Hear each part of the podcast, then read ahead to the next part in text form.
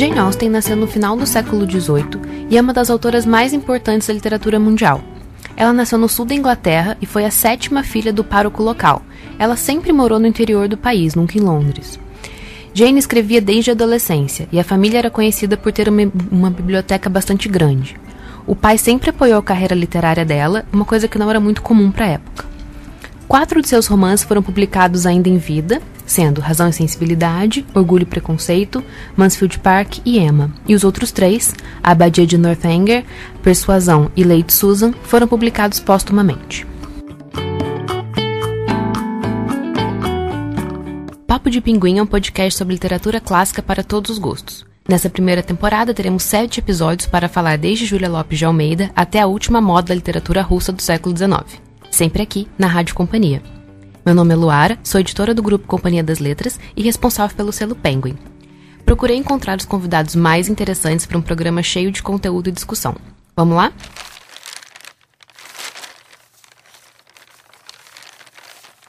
Para falar sobre essa autora tão querida, teremos a participação de Marcelo Ferroni, publisher dos selos Alfaguara, Objetivo e Suma, e Júlia Romeu, tradutora especializada em literatura do século XIX.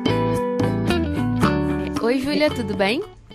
Oi, Luara, tudo bom? Tudo certinho. Eu queria primeiro agradecer você por participar do programa. E eu queria que você se apresentasse antes de qualquer coisa. Bom, meu nome é Julia Romeu, é, eu sou tradutora, eu trabalho com tradução literária há quase 15 anos.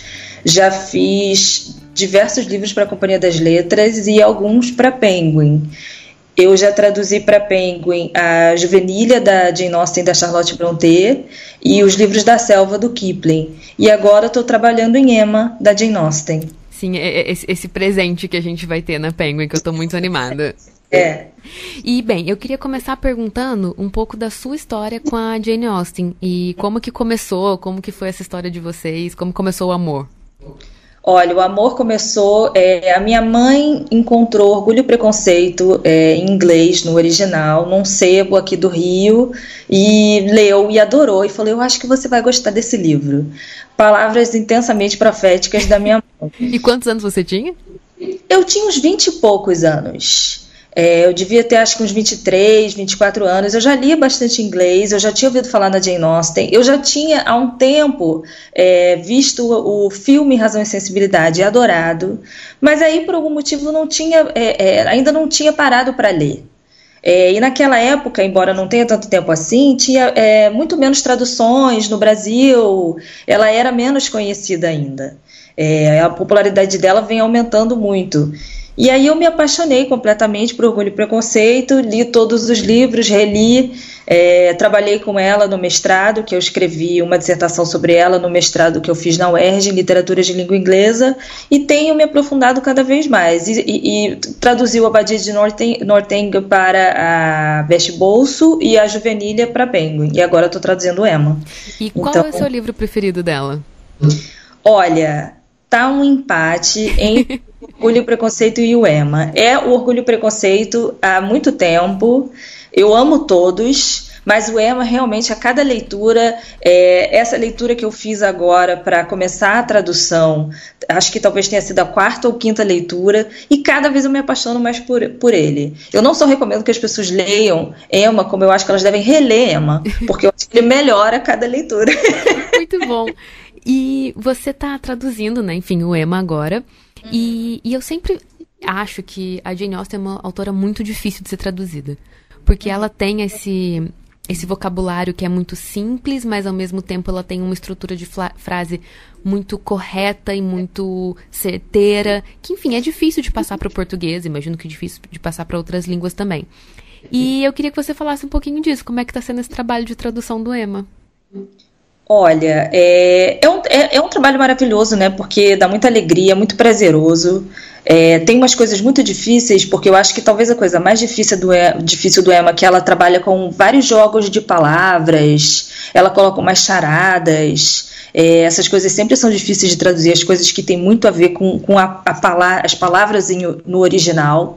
Então, para você pensar em como você vai passar isso para o português. É, mas em todas as obras dela, não só no Emma, eu acho que um desafio é porque ela tem um dom maravilhoso de colocar a personalidade dos personagens na boca deles. Ela não precisa virar para você e falar, o narrador falar que aquele personagem é idiota, ou é egoísta, ou é inteligente, ou é sensível. Ela vai mostrar isso através da fala. Às vezes a pessoa, inclusive, está tá falando sobre si mesma uma coisa que é o contrário do que ela quer que você ache. Isso acontece muito com a Mrs. Elton, por exemplo, com a, senhora Elton no que ela fala: Eu sou uma pessoa de sentimentos muito generosos e eu nunca penso em mim mesma, quando na verdade é uma pessoa extremamente egoísta e autocentrada. E você vai percebendo isso através do diálogo. É, então eu acho isso, é, isso é um dom genial da Jane Austen, é uma coisa quase teatral que ela tem, de fazer os personagens falarem por si mesmos, e isso é um desafio da tradução porque você tem que manter, digamos assim, essa característica de cada voz, mas também não colocar, manter uma certa naturalidade nos diálogos, mas também não usar um vocabulário coloquial, porque é um livro de época. Então, é, eu, eu, leio ficção brasileira do século XIX para me inspirar um pouco, é, e, e, mas vou tentando é, é, é perceber mais ou menos algumas coisas, umas sutilezas no uso do vocabulário que, que esses personagens têm em inglês para passar para português. E uma coisa que eu acho que é sempre muito difícil também é a Austen é muito engraçada. Muito, ela é muito engraçada. Eu, eu, eu queria muito que todo mundo lesse para ver o quanto ela é engraçada. Inclusive, eu falo que eu acho que a Jane Austen, na minha cabeça, e eu acho que isso fica muito claro se você lê a Juvenília, os escritos dela de juventude, que ela escreveu entre 12 e 18 anos de idade, e que eram pensados só para a família, quando ela deixa o humor dela correr totalmente solto, eu acho que você vê que ela não é uma escritora romântica, como muitas pessoas pensam, mas ela é uma escritora cômica. A história de amor, ela está ali em segundo plano para meio que permitir essa, essa comédia. É, então eu acho que o humor é uma coisa que morre muito cedo na tradução se não tiver uma fluidez muito grande na tradução. Se você está explicando demais a piada, ela não fica engraçada. Então você tem que fazer aquela coisa ser engraçada de cara que nem está no original. E isso é um desafio. Não, é, é um grande, grande, grande desafio porque é, ela é engraçada e ela é irônica. Ela é muito, Exatamente. muito, muito irônica. Então colocar isso em, em outra, outro idioma deve ser uma, uma, um desafio realmente muito impressionante. E você falou que você fez uma leitura prévia do EMA, né? Então você sempre lê antes tudo que você vai traduzir? Sempre. Eu acho muito importante porque às vezes os livros contêm surpresas. E às vezes uma coisa que parecia que não era tão importante vai se tornar muito importante antes do final. E eu acho que você, como tradutor, assim como o escritor já pelo menos tinha alguma ideia, ou então de, depois de escrever, é, quando revisou, já tinha alguma ideia da história como um todo, é, a tradução é uma espécie de adaptação. E eu acho que você deve fazer a adaptação já sabendo como é a história inteira. Você tem que ter ideia do começo, meio e fim antes de começar essa adaptação, a tradução que você está fazendo. Você falou também uma frase que eu, que eu vou, assim, eu vou tatuar em mim, basicamente, que é, ela não é uma autora romântica, ela é uma autora cômica. É. Então eu queria falar um pouco também sobre isso, esse preconceito que as pessoas têm achando que ela é uma autora menor, que ela trata de temas menores, que o, o, o grande objetivo de todos os personagens é o casamento. Enfim, queria que você falasse um pouco disso, dessa, dessa imagem que a Jane Austen passa para o mundo, ou melhor, que o mundo tem dela. Eu acho que é interessante a gente também é, trabalhar um pouco essa ideia de que o casamento e o lado romântico é menor, né? No Um Quarto Só Seu, por exemplo, a Virginia Woolf fala que a crítica sempre fala que o, o, o livro do homem é importante porque ele se passa no campo de batalha e o livro da mulher é trivial porque ele se passa na sala de estar. Mas todos os livros da Jane Austen se passam na sala de estar. As guerras onde a, nas quais a Inglaterra estava envolvida são apenas pano de fundo. Ali no Orgulho e Preconceito você tem as guerras napoleônicas que só servem praticamente para o livro, para trazer é, os militares para a cidadezinha e trazerem os pretendentes das meninas. Mas ponto, do ponto de vista das meninas, era isso que era importante. Eu acho que a gente tem que pensar o seguinte: uma mulher de classe média na Inglaterra naquela época não trabalhava. Então, a decisão que ela estava tomando, às vezes aos 15 anos de idade, 17 anos de idade, eu, no máximo, assim, é, até os 30 anos de idade em geral, do homem com quem ela ia se casar, ela ia influenciar todos os aspectos da vida dela. Era por causa desse homem, era é, qualquer que fosse a profissão desse homem, ia determinar os meios por onde ela ia circular, as pessoas que ela ia conhecer, os lugares para onde ela, ela iria. A gente tem isso, por exemplo, no Persuasão da Jane Austen, é, quando a menina pensa ah, como teria sido se eu tivesse me casado com um marinheiro, eu teria conhecido essas pessoas, eu teria viajado para esses lugares. Isso influencia, isso influenciar todos os aspectos da vida da mulher. Então era uma decisão muito importante, que não devia ser tomada de forma leviana. Então você viria falar, ah, isso é trivial, é uma bobagem. Eu acho que na vida daquelas meninas é, é, é, é muito importante. Então acho que é legal a gente falar isso também. Mas eu acho que hoje em dia é, ficou muito assim. Tem, existe esse preconceito com história de amor. É, mas eu acho também que existe uma certa tendência a realçar muito o lado romântico e as histórias de amor da Jane Austen. Quando eu acho que o lado da comédia, da crítica social, é muito importante de ser falado também porque ele é muito presente. Não porque ele seja mais importante, ou ele deva ser mais discutido, ou ele seja mais relevante, mas ele é muitíssimo presente é, no, nos livros dela. E eu acho até que quando as pessoas criticam que as histórias de amor não são derramadas o suficiente, aquele era o estilo dela, não era aquilo que ela estava querendo fazer. E mesmo assim, ela criou alguns dos casais mais famosos da literatura. A gente tem histórias de amor maravilhosas nos livros. Então, é mas, mas eu acho que não é à toa que as pessoas são grandes fãs e são apaixonadas pelo Darcy, do Orgulho e Preconceito, e Orgulho e Preconceito é tão adaptado e transformado em séries, e tem continuações, tem um milhão de coisas. É, eu acho que essa coisa que inflama a imaginação dos fãs é, é normal que seja assim, eu acho justificado, eu acho maravilhoso você escrever uma grande história de amor. É, eu só não entendo como as pessoas podem ser apaixonadas pelo Darcy quando eles têm tem a Elizabeth no livro, entendeu? Como que você consegue se apaixonar por ele quando você tem aquela personagem maravilhosa que é a Elizabeth? Ele fica completamente no segundo plano, assim. Eu acho que ele, é, é, é, o grande mérito dele é ele ver o quanto a Elizabeth é maravilhosa. Exato. Você ele serve pra isso. riquíssimo, lindíssimo, altíssimo, maravilhoso, e ele olha e fala: opa, essa é a mulher. E aí a gente, o leitor fica, isso, cara, esta é a mulher. Tem até uma adaptação de Orgulho e Preconceito que chama Lost in Austin, é, Perdida em Austin, que é uma menina do, do, contemporânea que viaja no tempo e vai parar dentro de Orgulho e Preconceito. E que eu acho que é até uma ideia interessante você pegar uma pessoa de hoje em dia, né, no meio daquela, daquelas pessoas com cabelo diferente, sem saber fazer as dancinhas e sem saber tocar piano e tudo que era esperado das mulheres naquela época, mas a adaptação para mim tem um defeito terrível de tirar a Elizabeth, porque eles trocam a, a Elizabeth pela menina. A menina, a Elizabeth Impossível. E eu falo, cara, qual é a graça de Orgulho e Preconceito sem Elizabeth, sabe? Você tá tirando uma das maiores personagens femininas da história da literatura mundial. Isso não, é um impossível. Eu, eu, sem o Darcy eu consigo admitir, sem Elizabeth jamais.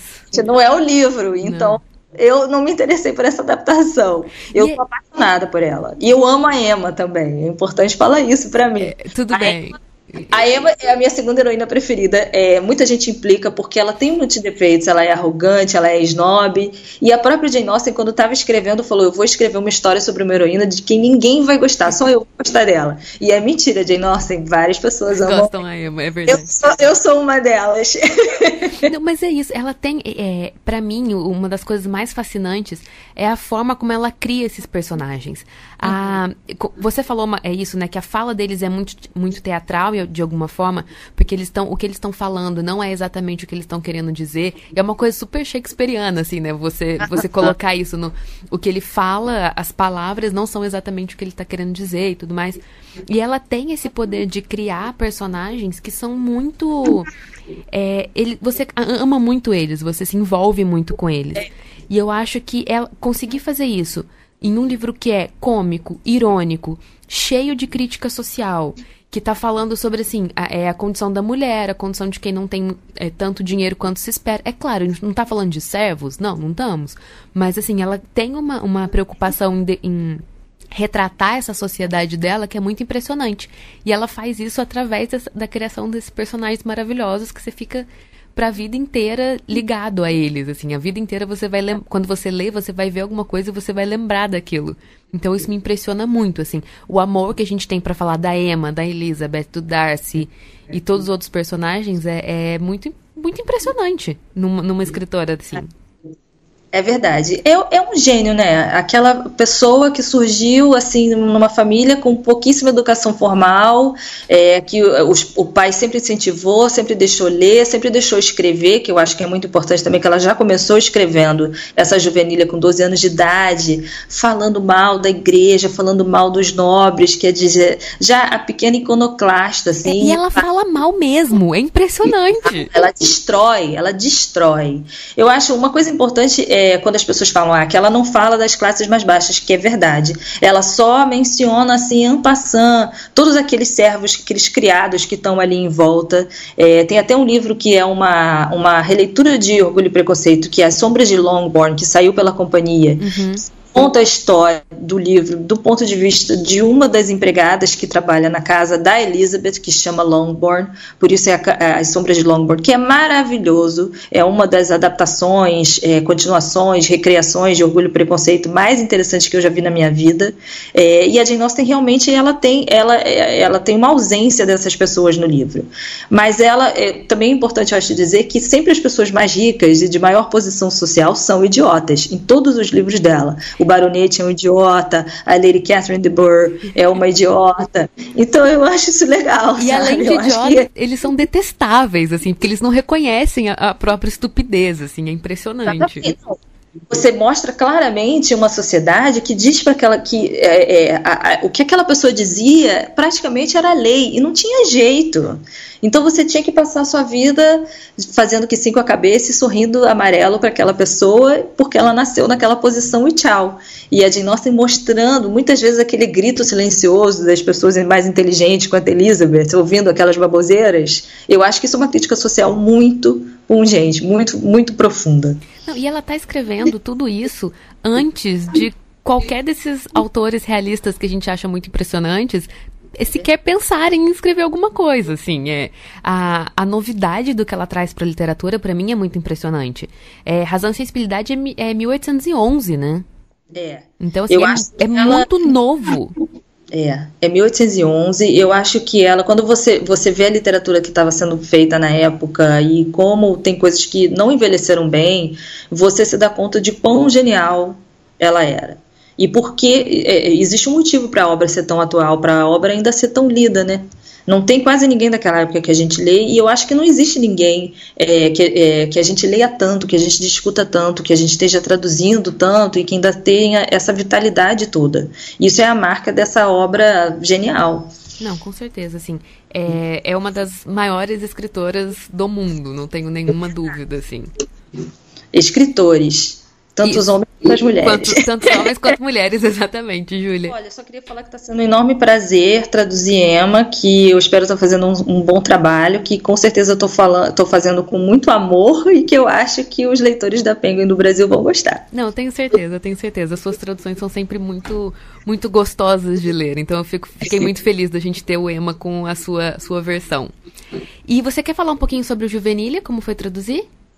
Olha, a Juvenilha é interessante porque ela é uma edição da Penguin que tem a Juvenilha da Jane Austen e da Charlotte Brontë.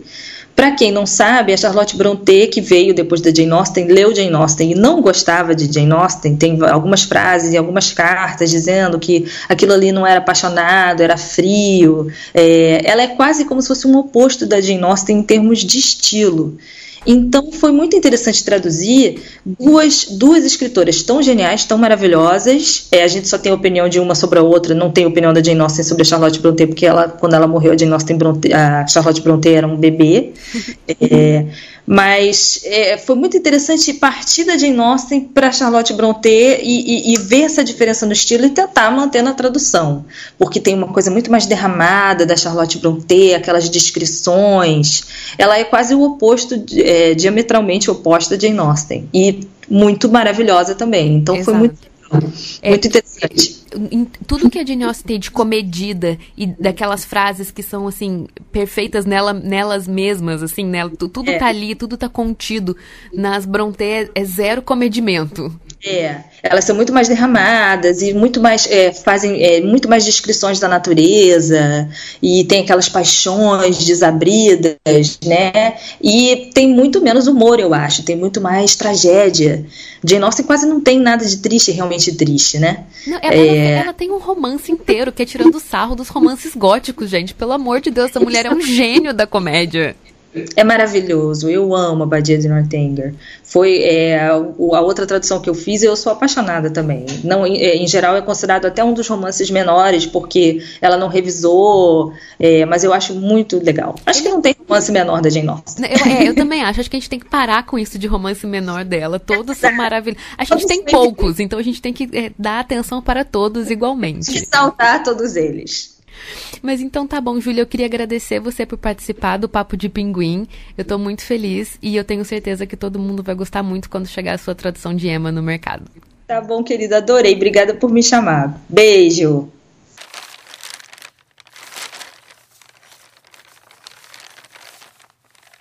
Oi, Marcelo, tudo bem? Oi, e aí, Luana, tudo bem? Tudo. Muito obrigado por estar aqui participando desse episódio com a gente. É um prazer. Você que é um entusiasta da Jane Austen. Sim. Então é muito, muito importante para a gente ter essas pessoas aqui. Bem, você é editor, publisher e escritor. E você começou no mercado editorial já com ficção literária. Então eu queria que você falasse um pouquinho da importância que você vê da Jane Austen na ficção literária. É... Bom, a Jane Austen, é, vou começar com esse lugar comum, né, que ela é uma das grandes escritoras inglesas, uma das grandes escritoras mundiais da literatura. É, mas o que, que, faz ela ser tão grande? Né? Porque as pessoas, quem nunca leu Jane Austen, você tem muita adaptação para TV, é, minissérie, filme, e eles sempre, eles costumam sempre pegar essa fase mais, essa, essa parte mais superficial dos romances. Nessas famílias tradicionais inglesas, uma narradora jovem, é, algumas um pouco mais ingênuas, outras mais sonhadoras, que tem aquela questão de amor, a questão de classe, ela é sempre mais pobre, aparece um cara na, né, que a, a família é contra o casamento, ela acaba sempre se casando, feliz, essa, esse, esse romance de costumes. Então a história na superfície ela é muito simples e parece um pouco banal. Boba até.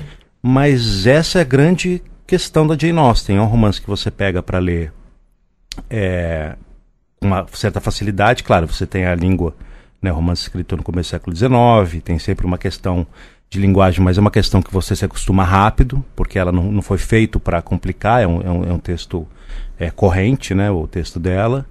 E ela começa com as, essas histórias de um jeito muito simples e vai te colocando as camadas da narrativa. E, e, vão aparecendo, né? Conforme você vai entrando, a coisa Exatamente. vai aparecendo. E aí mostra como, como os romances dela são atuais, porque são questões. Ela fala das pessoas, de ciúme, competição, é, é, soberba, é, inveja, né? É, é, é, assim, com um senso de humor. Ela é muito irônica, ela é muito, ela é muito precisa nos comentários sociais. São coisas que mesmo que tenham é, algumas coisas tenham mudado hoje em dia, né? Essa questão dessa sociedade inglesa com a elite, com a nobreza. É, continua ainda muita coisa. Quer dizer, os hábitos são os mesmos.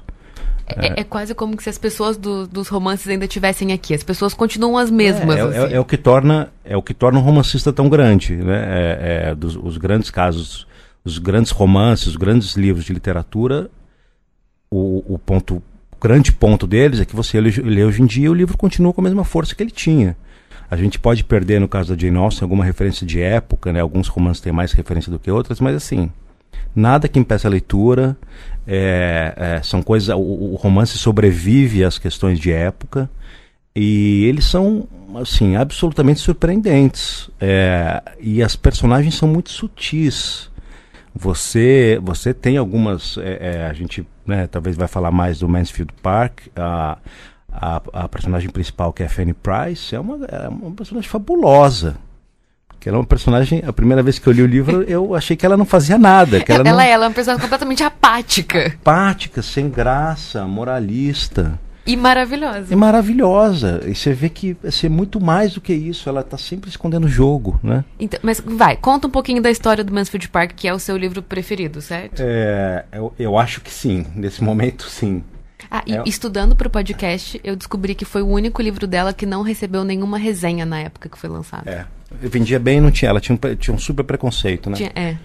É é a história dessas são, são três irmãs, né? Elas se casam. Se eu, se eu errar, você me corrige. Manda ver. É, a irmã mais velha, eu acho que é a mais velha, ela se casa muito bem socialmente, né, com, com o, o, Sir Thomas Bertram, e ela se torna Lady Bertram. Né? São, são três irmãs de uma, o, o que seria considerado uma classe média. Né?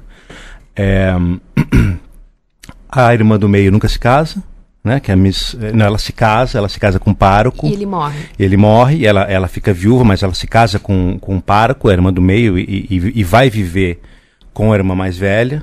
E, e, a irmã mais nova tem um casamento ruim, né? Ela se casa com um, um, militar. E é meio que ela se casa por amor. Ela se casa por amor. Um militar de baixa patente, ela vai morar em, em, em Portsmouth, né? Ela vai pro... É, que é essa, essa cidade militar, né? E, e tem aí, se casa mal, vai para uma classe média baixa, digamos assim, né? Gente, eu, eu tô um especialista de Jane Austen, me perdoe, eu vou simplificar um pouco as não, coisas. Não, não, tá, tá ótimo, é Mas é, tem, assim, uma série de filhos, super mal de, é, financeiramente, com problemas tal, e eles decidem, é, a, a Lady Bertram sendo, e, e o, o, Sir Thomas Bertram decidem é, receber um, um dos filhos dessa, da, irmã, mais da, dessa irmã mais nova para criar porque ela não tem condições de criar todos, ela espera que vai ser um dos filhos, né? E um eles escolhem um dos meninos e ele escolhe uma menina é, que é a Fanny.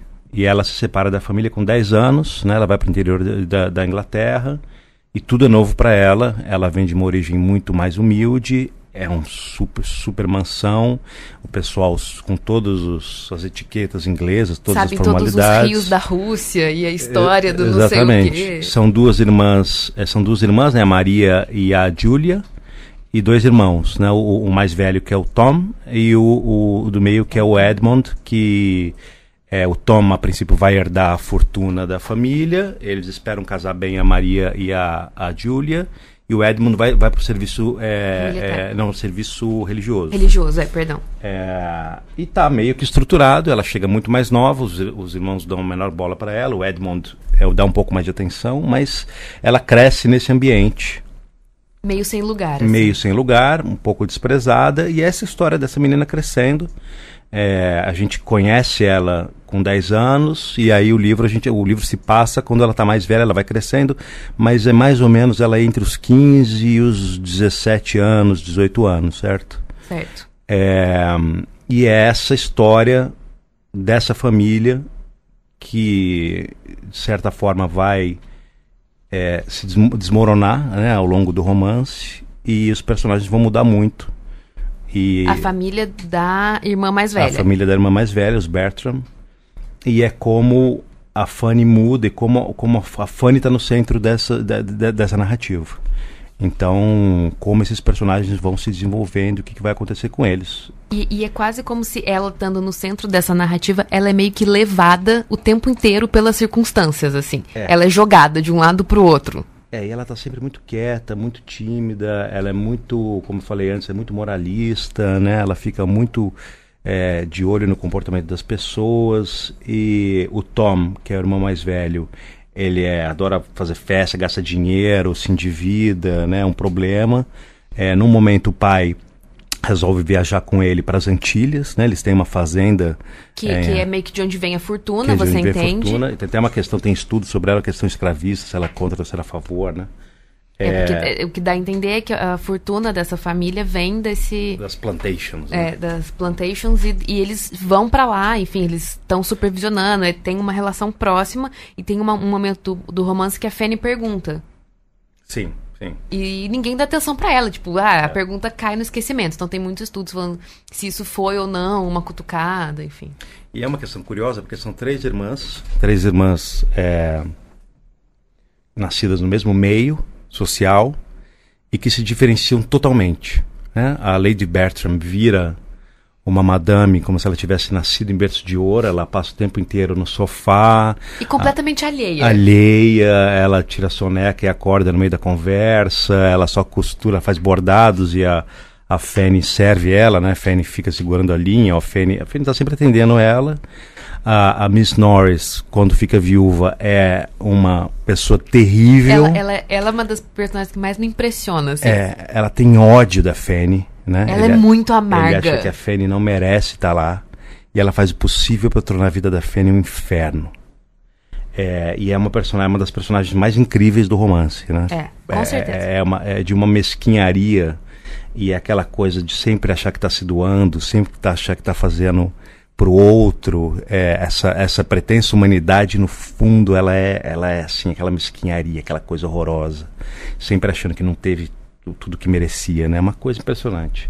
E a mãe da Fanny, que, que vai aparecer só no final do romance, ficou realmente caiu totalmente de classe, mora numa casa pequena com eu não, não sei quantos seis, seis é filhos, filho. o, o, pai é, bebe, é, é, vive no porto, é uma coisa totalmente diferente. É como já a primeira coisa impressionante é como são três irmãs, né? Como ela trabalha essa questão do meio social mudando essas, esses personagens.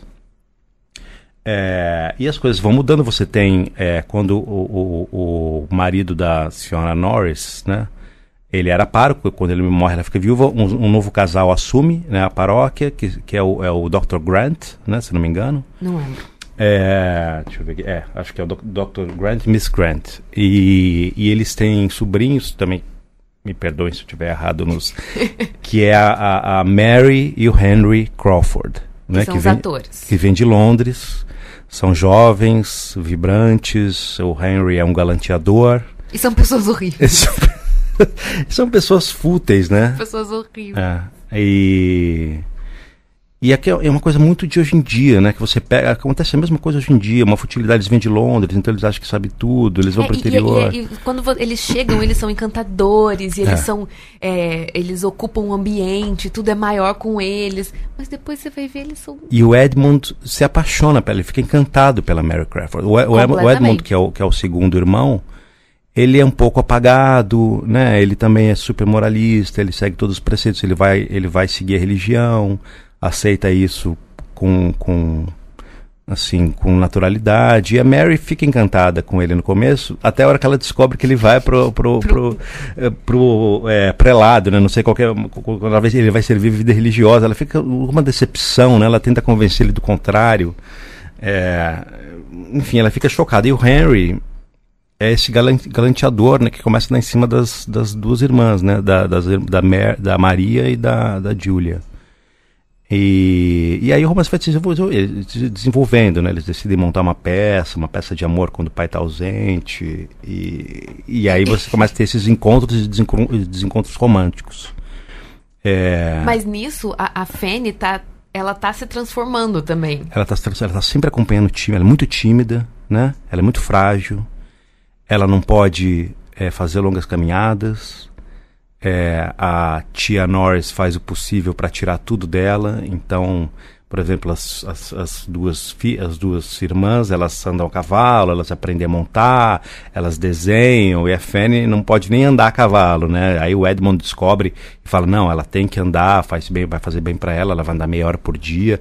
A tia acha um absurdo, acha e que não pode um cavalo pra ela. cansar o cavalo das irmãs. Ou arruma...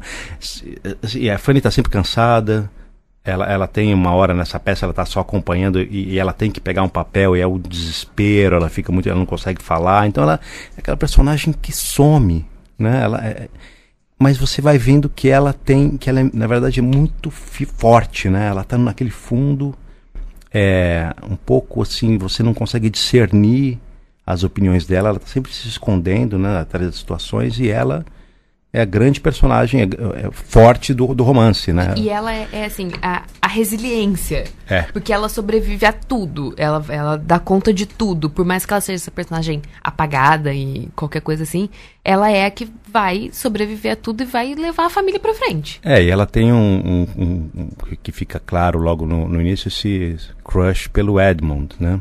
Ela é e bem o Edmund apaixonada trata pelo ela com o irmão, como um amor filial.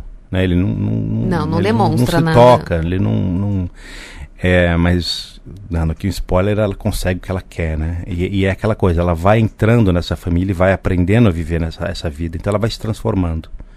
E no momento do romance, mais pro final, ela volta para passar um tempo. Ela tem um irmão que ela ama, né? Que é o, é o, é o, é o William. William. William. Que tá na marinha inglesa e, e ela ama esse irmão. É, o irmão passa um tempo na, na, em Mansfield Park E ela vai uma, um momento para Portsmouth para ficar com a família, né? E é um horror para É, ela. E daí ela se, se vê completamente sem lugar, porque ela não, não pertence mais àquela É. Vida. ela, ela não se sente bem ali, ela se sente pessimamente. E enquanto ela tá fora, a família desmorona, né? Um- Uma, uma, é, A família Bertram. a família Bertram, a Maria Bertram foge com um, um- foge com cara, com- não vou entrar em detalhes, né? É. A Júlia também foge. Dá tudo ruim. O, o irmão fica doente, o irmão mais velho, Tom. O pai tá perdendo dinheiro. O pai tá perdendo dinheiro e, e ela recebe uma carta. Ela não sabe quando que ela vai voltar para casa, né? Quando que ela vai voltar. Ela considera Mansfield Park a casa dela. E atrasam, pegam ela, passa três meses em Portsmouth, né? Odiando. E quando ela recebe a carta, uma carta super dolorosa do Edmund, né? Contando, falando, Fanny, volte. E meu pai vai pegar, eu, eu, eu vou pegar, o meu pai vai pegar você. No sei lá, depois tal. da Páscoa, a gente vai. E ela fecha a carta, uma carta cheia de más notícias e fala, só depois da Páscoa. Aí você vê que ela tá. Você vê ela se soltando. Você você vê ela se soltando, né?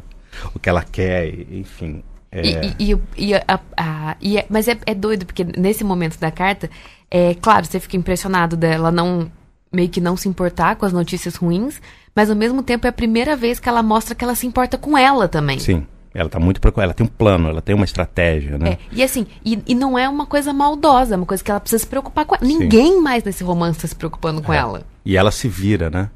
É impressionante essa, essa, é- é- essa é- acho isso impressionante. E, e é quando ela volta para Mansfield Park e, e- e ela encontra a situação, a, a família realmente nessa questão super difícil, ela se sente em casa de certa forma, né? Porque ela vai ser uma espécie de esteio moral. Então ela, quando as pessoas estão mal, ela de certa forma está um, Um pouco melhor. E ela, porque ela também volta com outro papel naquela casa. É, sim. ela não é mais a mesma pessoa que saiu Não, há e três ela volta meses. com a irmã mais nova que assume uma espécie de papel que era dela antes, né? É, que é, que é essa servidora. É, Su- Susan, né? acho que é.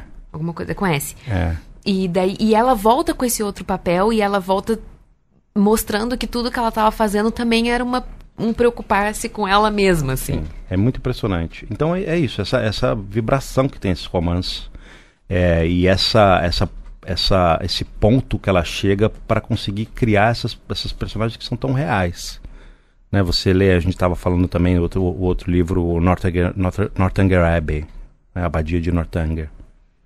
Também são personagens que estão em Bath, né, aquela cidade de veraneio, parece hoje em dia romance de nós hoje em dia fazer eles indo para Campos do Jordão, para Búzios, passar a temporada andando no calçadão, é bem isso, né? Aquela- É porque é tudo muito comum. é, é muito próximo da gente, mesmo, mesmo com toda essa distância é, de, de língua, de modo, de enfim, escrito no começo do século XIX. Mas enfim, falando nisso de, de diferença de escrita e de modo e tal, é uma coisa também que a gente sempre conversou que é como a escrita dela é uma escrita muito simples. É, no- o, o vocabulário não é um vocabulário difícil, não é empolado, mas ao mesmo tempo é muito impressionante. É muito elegante, né? É muito elegante. Daí é. uma dificuldade de traduzir, uma dificuldade de chegar ali. Sim. Que tem alguma coisa nessa escrita que eu, eu, eu não consigo identificar, mas tem uma. Um som passando ali atrás que é muito difícil de É, pegar. Ela tem muita, assim, ela constrói umas frases, né, como ela começa os romances. E ela começa com umas, como assim, uma frase, duas frases. Ela define o tom do romance. É muito impressionante, porque ela é muito precisa, com muita sutileza. É, É quando isso, ela ela é é muito irônica, precisa. É. Quando ela é irônica, ela é irônica com elegância, né? Às vezes um pouco, ela, um pouco no, no Northanger, na abadia de Northanger, ela, vai é mais um pouco incisiva. mais, é. Mas tem essa questão também, essa discussão que é o primeiro romance dela, que ela escreveu, né? pu- pu- Publicado postumamente, mas é um Mas pouco eu- dife- é uma voz diferente É. dos outros. E Né? assim, e, e ela tá fazendo uma, uma crítica muito mais é, descarada É. dos romances góticos, entendeu? Ela não Sim. tá querendo esconder nada. Mas o, que- o que eu gosto muito do Northanger Abbey é que ela não. ela Em momento algum, ela despreza os romances góticos. É, exatamente. Ela faz tudo que ela faz, mas ela não faz desprezando, falando, olha, isso que vocês estão lendo é horrível. Não, ela, ela pega os elementos e, e coloca aquilo num, em um outro contexto pra você perceber e pra eles saltarem aos seus olhos. Mas em nenhum momento ela desqualifica os outros, sabe? Isso é Não. muito impressionante. Não, e desqualifica um pouco, quer dizer, é, é sempre é irônica com as pessoas que aí falam que não leem romance, né? É, Que- aí é diferente. que é. que, que, é coisa que a gente tem hoje em dia também, né? Não, não, não leio romance, só leio biografia, só leio história. Pra, eu leio só leio para aprender. Eu, então eu só eu leio o que romance. é importante. É. é então, Com essas pessoas ela não tem dó nenhum, é, assim. Então, então isso, é, ela faz essa crítica, que é hoje também, né? É, é, o cara não, a pessoa não lê romance porque acha que só lê para aprender, que no romance não vai aprender nada, vai ter uma historinha de amor ou de. É enfim. como se não fosse uma forma de você pensar o mundo, sabe? Como se não fosse dar engrenagens é. mentais para você. Então ela é muito. É, nesse, nesse, eh, na Abadia de Northanger, ela é muito irônica e, e, e, é muito engraçada. E é uma personagem também curiosa porque ela também é muito tímida, né? A personagem principal, Catherine Morland é, vem também de uma família socialmente inferior, muito ingênua. Muito, muito, é, muito ingênua. Mas bem diferente da Fanny Price, que ela é mais. É, a Fanny Price é muito resguardada. Não, ela é muito saidinha. É, e ela fala bobagem uma atrás da outra, e ela, ela, né, ela quer viver esses essas experiências dos romances góticos e esse mistério. Ela é ingênua e empolgada. É. A Fanny é ingênua e triste. É, é muito boa. Ela, ela faz realmente os personagens muito bons. É... E, mas é uma coisa que no que eu acho que eu falei com a Júlia, que é, foi nossa outra convidada, que no Orgulho e Preconceito eu não entendo como as pessoas conseguem ser apaixonadas pelo Mr. Darcy quando você tem a Elizabeth Bennet é. no mesmo romance. É. Não dá para você se apaixonar pelo Mr. Darcy, porque tipo, quem é ele? Ela é uma personagem incrível. É. A construção dela é muito maravilhosa. E como ela é, ela, intera ela é a personagem principal do, do Orgulho e Preconceito, mas a forma como ela interage com as irmãs é como se ela, a presença dela fosse jogando luz nas outras irmãs, assim. É. Não, o livro é impressionante. E é o, é o, é o principal, é, é talvez você acha que é a porta de entrada para quem começa a ler Jane Austen, começar pelo Orgulho e Preconceito? Eu não sei, porque eu acho que é, é, ele é tão grande, tão importante, que tudo pode parecer um pouco mais pálido depois que você lê ah. também? Eu é, não sei, ser. eu fico na dúvida. Eu gosto muito do Persuasão. Persuasão. Eu acho que é uma boa porta de entrada, mas ele é mais triste, assim. Uhum. Ele é uhum. mais. É, é uma mulher mais velha que tá narrando, a personagem principal, então tem uma coisa mais. mais é, quieta. Uhum. É, o, o, Mansfield Park é mais difícil nesse sentido de você ter a sensação que menos coisa acontece, né? É. Quer dizer, nem, nem difícil pela, pela, pela, pela estrutura ou pela linguagem, né? Mas, mas os sistemas, ela, ela, é muito mais sutil no Mansfield Park, talvez. Muito. E, e é um livro mais longo. É, o, a Fanny não é um personagem que você vai gostar logo de é, cara. Não dá então... uma empatia, né? Você não entende ela É difícil, é, ele é mais difícil de você pegar, assim. É, na introdução, a, a, a crítica que escreveu o prefácio da edição da Penguin até fala que é sempre tido como o melhor romance e o mais difícil de gostar. Então, é. tá, tá, sempre nessa nessa coisa. Mas eu acho que o Persuasão e o Orgulho e Preconceito são bons são boas formas de começar, assim. Uhum.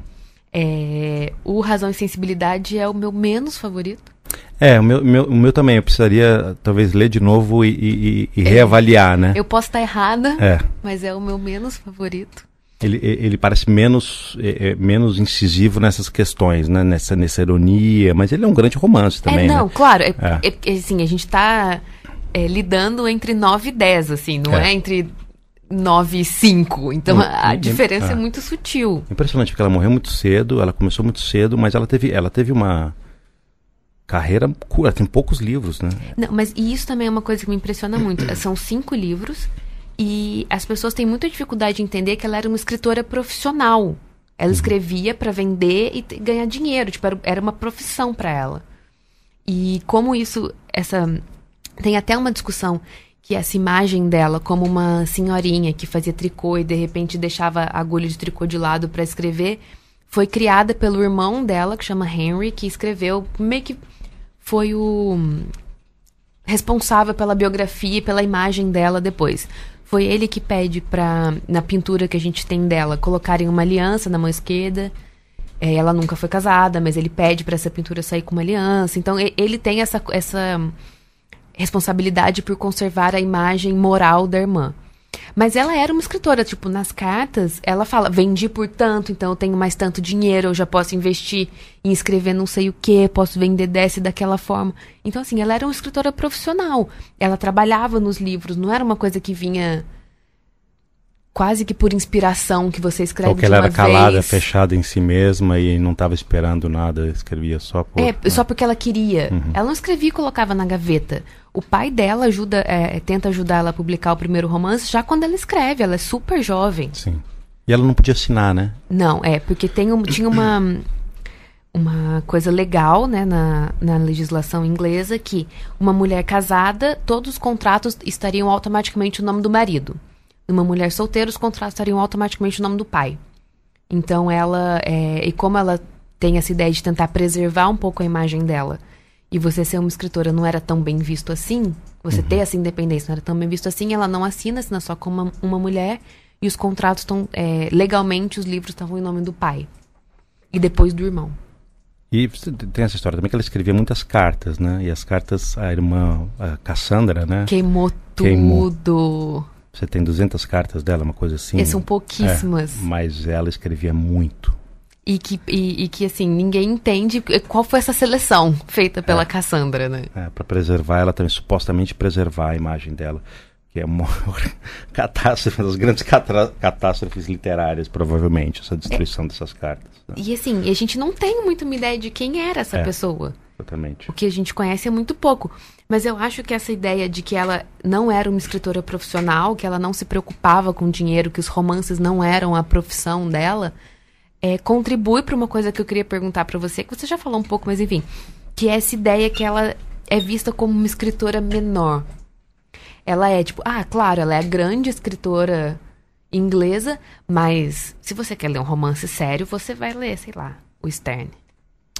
É, eu acho que ela, ela ficou com essa ideia dessa literatura, mais que a questão, né, a mulher escrevendo no século XIX, na virada do século XIX, com toda essa, não podia assinar contrato, não podia se colocar, enfim, e as, essas histórias de amor, né, essa questão que a gente falou dela não ter resenha, é, ser mal avaliada, né, pela, pela, pela imprensa, é, puxa, realmente coloca ela muito para baixo, né, sempre ela não, é, não tá nunca entre os, os nomes principais. Não, mas até hoje, assim, eu sinto muito que as pessoas.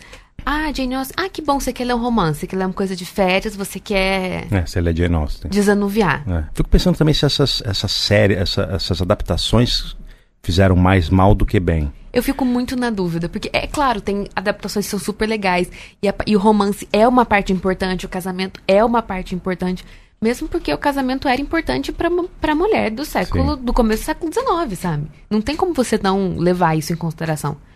Mas eu acho que as adaptações podem ter trazido uma coisa um pouco pueril, assim, e É. ter tirado essa camada mais de crítica. Tipo, você vem e fala, olha que lindo o vestido dessa mulher, né? não tá prestando atenção nele. Quer dizer, não, a história, a história não tem, a- a- você tem só essa, essa, realmente essa intriguinha, essa intriga mais superficial, né, de amor, rejeição. É, porque tipo, ciúme. olha que lindo o vestido dessa mulher, mas na verdade esse vestido ela conseguiu comprar porque o pai tem uma relação com não sei quem, então. você- E, e- é, acho que isso se perde um pouco em alguma das adaptações. Não sei, eu fico um pouco pensando nisso, até que ponto. Até que ponto ela é considerada hoje o que ela deveria ser, assim. Eu fico É. na dúvida, eu ainda tenho dúvidas quanto É, eu, a a- isso. eu, eu acho que você tem muito, muito marcada essa imagem de uma escritora de.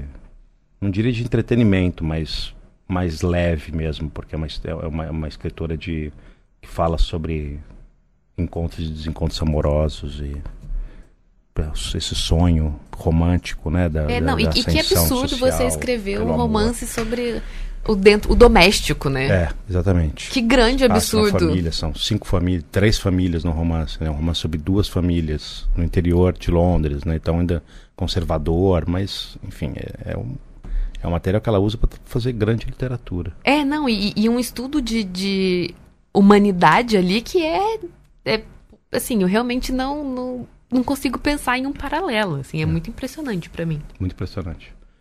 Bem, é, eu queria pedir agora pro Marcelo ler um trechinho do Mansfield Park, que é o livro preferido dele.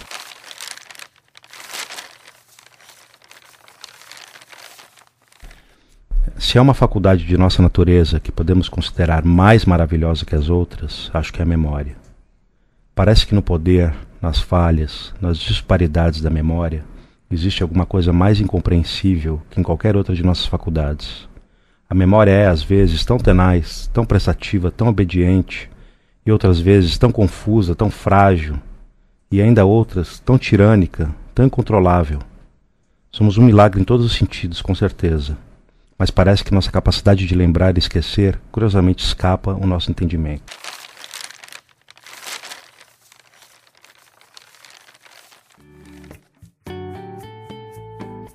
E então é isso. Eu queria agradecer muito, Marcelo, por ter participado do, do podcast. Um prazer. E a gente fica por aqui com esse episódio do Papo de Pinguim. Espero que vocês tenham gostado. E quem quiser reclamar, elogiar, sugerir, comentar, qualquer coisa, é só escrever um e-mail para rádio@companhiadasletras.com.br. Até o próximo.